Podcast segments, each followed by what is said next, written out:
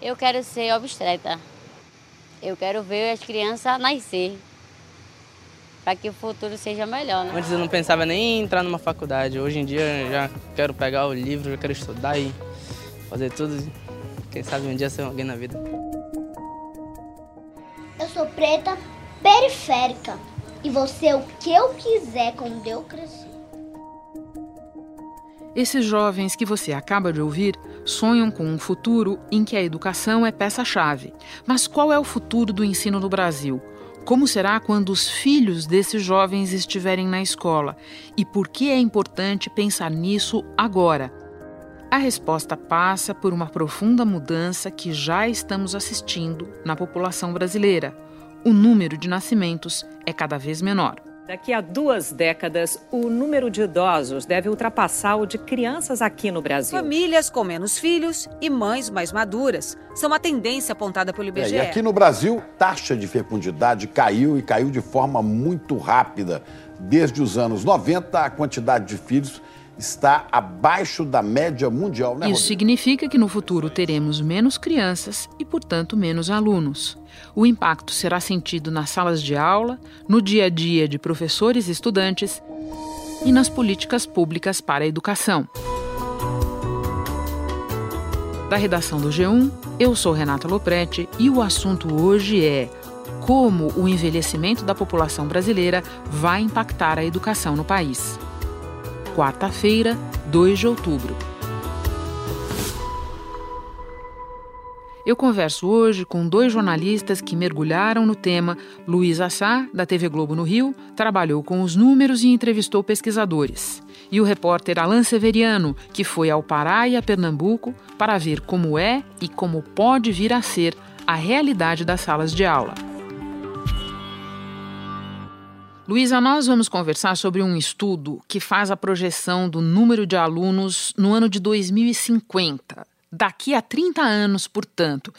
Por que os pesquisadores consideraram importante falar disso agora? Acho que o principal dado é a redução do número de matrículas nos ensinos fundamental e médio em 2050. Até lá, a projeção que o Instituto Ayrton Senna faz é que haja uma redução de 4 milhões e 900 mil matrículas, né? E essa, essa redução vai ser mais, mais intensa no, no ensino fundamental. Considerando assim que vamos ter menos jovens e uma taxa de repetência menor, a tendência é que a gente vai ter menos alunos nas escolas e isso abre é, uma janela de oportunidade, né? Para que o Brasil aproveite e possa melhorar a qualidade do ensino. Você chamou atenção para o ensino fundamental, é a etapa em que a mudança demográfica vai ser mais sentida. Mas eu imagino que os impactos vão ser sentidos também em outras etapas do ensino. Sim, eu vou dar aqui os números por, por etapa porque a gente consegue ver isso melhor. Ok. No ensino fundamental, a redução vai ser mais ou menos de 4 milhões e 200 mil matrículas, né? Já no ensino médio, a redução é de 700 mil matrículas. A redução é menor no ensino médio porque a evasão atualmente é muito grande, né? Então, considerando que a gente vai conseguir reduzir a evasão, é, esse número, é, essa tendência de redução de, de matrículas, ela é menor no ensino médio. Agora, já quando a gente olha as creches, é, o déficit atual é tão grande que vai haver uma necessidade de praticamente dobrar o número de vagas. Então, a gente vai ter que aumentar esse número de vagas para 2 milhões e, e 100, mil, e 100 mil matrículas em 2050. Então, nesse, nesse, nas creches, essa tendência é inversa do, do que a gente está vendo é, na educação básica. E isso porque, apesar da mudança demográfica, o déficit que nós temos hoje ainda é muito grande, é isso? Isso, exatamente. Você vê isso em grandes centros, Rio, São Paulo, de pessoas que querem botar seus filhos nas creches e não conseguem. É, então, como o déficit atual é muito grande, a projeção aqui para 2050, a gente vai ter que continuar aumentando, vai ter que praticamente dobrar o, é, o número de vagas.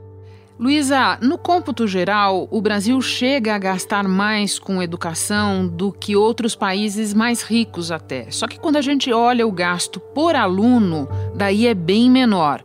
Explica essa diferença. É, hoje em dia, o Brasil gasta é, em torno de 4,2% do PIB, né? Isso está acima da média do que os países costumam, dos países ricos, né, costumam gastar, que está em torno de 3,2%.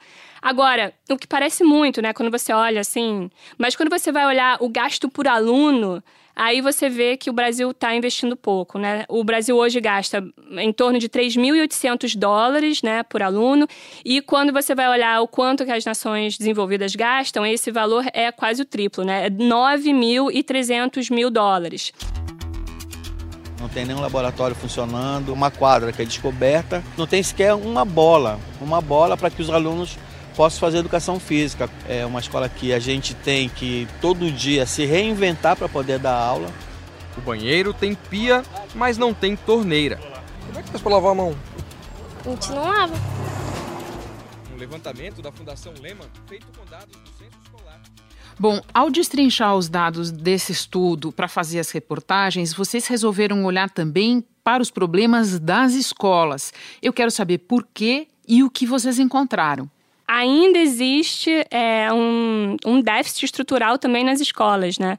Então, é, coisas básicas que, que, que, que foram encontradas, assim, 26% das escolas públicas no Brasil não tem água encanada.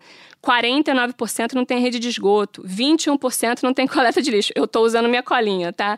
E a situação é bem pior. Pode usar, é permitido no podcast usar a colinha. E a situação é bem pior nos estados do norte do país. Então, é, acho que o primeiro passo que o Brasil tem que fazer para garantir uma qualidade, garantir uma qualidade de educação é enfrentar esses desafios da infraestrutura, é garantir o mínimo do básico ali para as escolas. E aí, depois disso, o próximo passo é você investir em professor. Aproveitando que você falou do professor, que é um dos protagonistas dessa história, o que é que muda para eles com essa mudança demográfica e que tem tantos impactos na educação? Eu acho que abre também uma, uma oportunidade para você melhorar a atratividade da carreira, é você melhorar as condições de trabalho. Não é só o salário que impacta é, na, na qualidade de vida do, do professor, ou na atratividade da carreira, ou no engajamento do professor. Claro que o salário é importante, mas outras condições de trabalho também são importantes, como permitir que o professor se dedique a apenas uma escola. Entrar numa sala de aula ainda é algo que me emociona. Receber o carinho dos meus alunos é algo que ainda faz o coração bater forte. Eu acordo 5 e meia todos os dias entro na escola às 7 da manhã, eu vou de moto. E eu fico até meio-dia e 20, que é uma escola estadual. E aí, horário da tarde, eu me divido entre três escolas do município. E vou até às 8 e meia da noite, todos os dias. Do ponto de vista educacional, é uma tragédia. O ideal seria dar aula apenas em uma escola, mas é tem a questão aí financeira, né? Então, assim, a possibilidade de, de, de, gente ter o ensino integral ou de ampliar o ensino integral para ensino médio, não só ensino médio, quem sabe até para o ensino fundamental, é você permitir que um professor se dedique a uma escola só. Então, ele vai ter um contrato de trabalho maior, por exemplo, de 40, 40 horas aulas, e ele vai ter também uma remuneração maior por conta desse contrato maior. E não só isso, ele vai poder se dedicar a apenas uma escola. Então, ele vai ter um envolvimento maior com os alunos e vai ter mais tempo também de preparar suas aulas e de ter contato com novas metodologias ou novas tecnologias. Luiz, agora eu vou conversar com o repórter Alan Severiano. Muito obrigada pela tua participação. Ah, obrigada, Renata. Alan, por que o Pará? Pará porque a gente estava procurando algum estado que tivesse problemas em infraestrutura e também tivesse mal nos indicadores de qualidade. E o Pará está tanto no ensino fundamental quanto no ensino médio entre os três últimos estados do país. Então, cruzando esses dados com infraestrutura também, a gente resolveu ir Quando até Belém. Quando você fala infraestrutura, você está falando infraestrutura de educação. De educação de escolas e de lá e lá de fato a gente se surpreendeu com, com o que viu. Infelizmente, é, negativamente, a gente foi é, numa escola da periferia de Belém que está funcionando há oito anos provisoriamente. Pois é, havia uma, um prédio da escola, resolveram mudar a escola para um outro prédio, construir um prédio novo que até agora não ficou pronto e essa escola funciona num prédio muito precário hoje. Agora a gente vai tentar mostrar as condições em que esses alunos estudam de forma improvisada. São alunos do primeiro ao quinto ano do ensino fundamental aqui de Belém. Olha só o corredor da escola, super estreito, né, que separa umas, as salas dos dois lados. As paredes são de gesso compensado, como a gente percebe aqui. E as salas de aula, olha, não tem janelas. Não tem janela, não tem iluminação natural. Outro problema é o barulho, porque não tem forro separando uma sala da outra. A gente vai formando em grupos para fazer as atividades, para que eles possam ouvir melhor, para que eles possam aprender.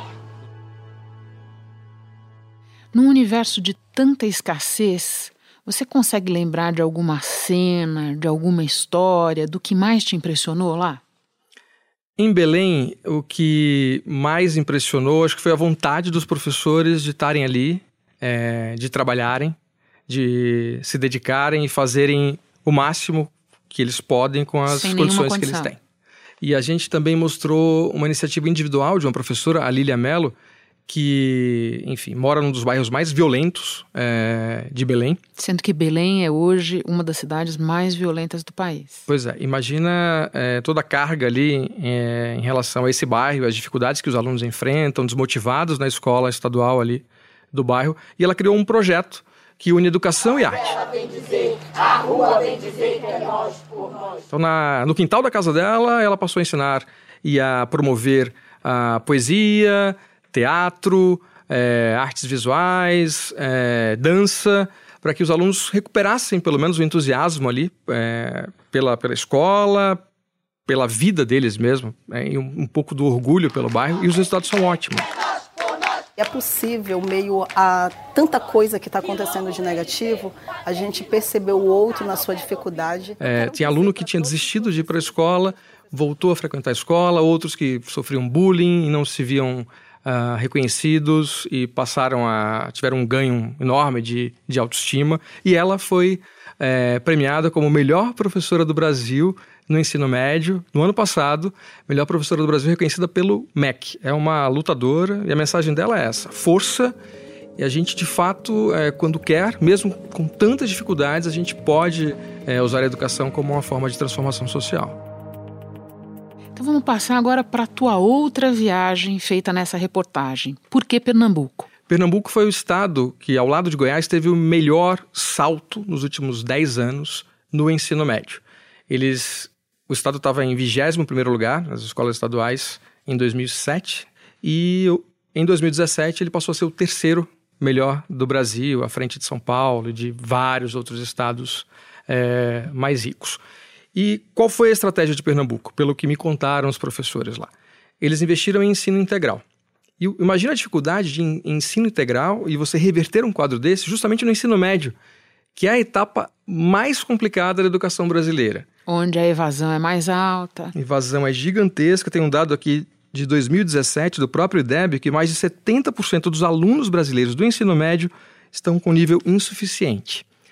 E eles conseguiram reverter isso. Agora não é um ensino médio só de estender o, o número de horas, que de fato é bem intenso lá. Os alunos entram às sete e meia da manhã, saem às cinco da tarde, acabados, exaustos, todos é, falaram dessa dificuldade, mas que ao mesmo tempo eles veem recompensa nisso, eles veem sentido. É puxado, porque a gente num dia tem nove aulas. Depois que a gente vê que isso vale para o nosso futuro, que é uma ajuda para o nosso futuro, a gente acaba gostando e se acostumando. O que mais me impressionou foi ver esses alunos com uma expressão de engajamento, é, super motivados é, pela escola. E um deles, inclusive, ele estava tendo uma aula de física, inclusive física com robótica na sala de aula. É, e eu perguntei para ele, ah, o que é física para você, né? A física é uma disciplina cabeluda, aquelas difíceis que muita gente é, foge. A física? A física é uma ciência muito linda, a física é uma ciência que, assim, faz com que a gente possa ver o mundo de outra forma, né? O que me veio à cabeça foi: o Brasil tem jeito. É, se você der o básico, é, acho que apesar de todas as dificuldades, a desigualdade enorme, dos problemas crônicos desse país, a gente consegue ter um retorno. Agora, Alan, além dessas duas viagens, para fazer essa reportagem, você também visitou escolas em São Paulo, que é a tua base, onde você vive, uhum. onde você normalmente trabalha. O que é que você viu de diferente e de semelhante em relação às escolas que você visitou no Pará e em Pernambuco? É, em, em, relação às escolas que eu vi no Pará, as escolas de São Paulo têm uma estrutura melhor, bem melhor na média.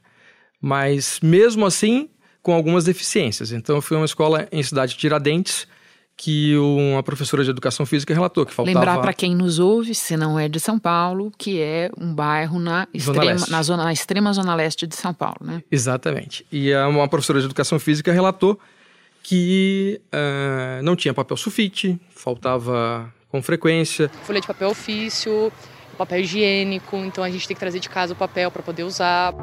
Enfim, tem coisas básicas que mesmo no estado rico como São Paulo também faltam.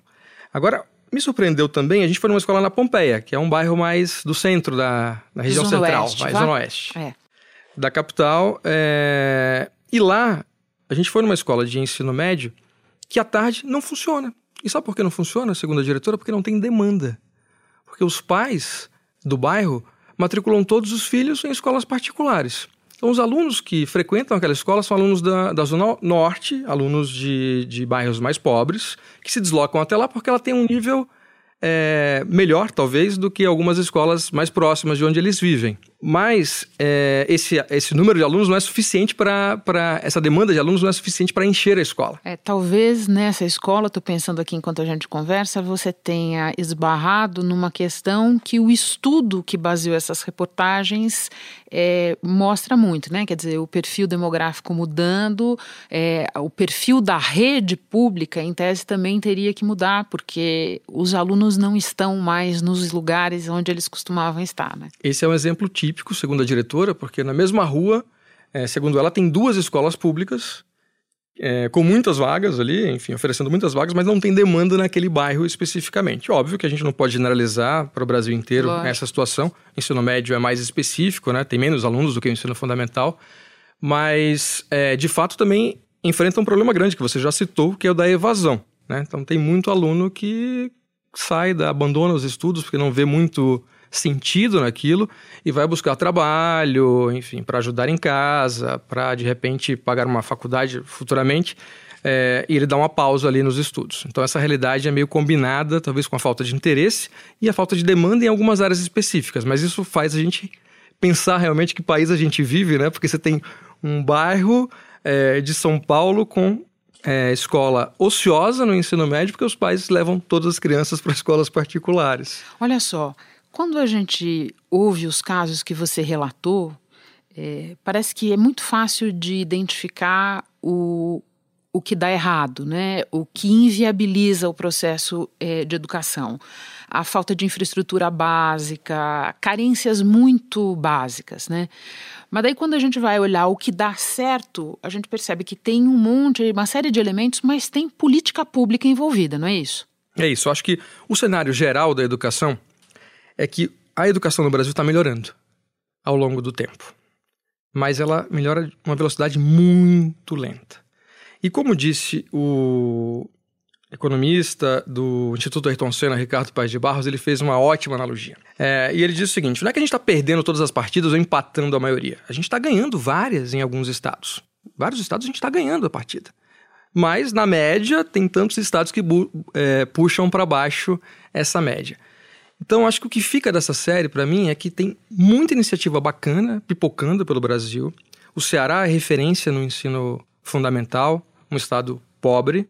É, Pernambuco é referência no ensino médio, um estado também pobre do Nordeste. Enfim, e que viraram é, referência para estados mais desenvolvidos, como Espírito Santo, Goiás, São Paulo mesmo, que agora também está incentivando uh, um aumento do número de escolas de, de tempo integral no ensino médio. Então, acho que precisa é a gente olhar para a gente mesmo, assim, para os estados, para os exemplos que estão dando certo e tentar é, tirar o melhor daquilo, ver como é que aquilo se adapta melhor ao seu estado, à sua realidade. Mas as respostas, segundo os especialistas, elas já existem.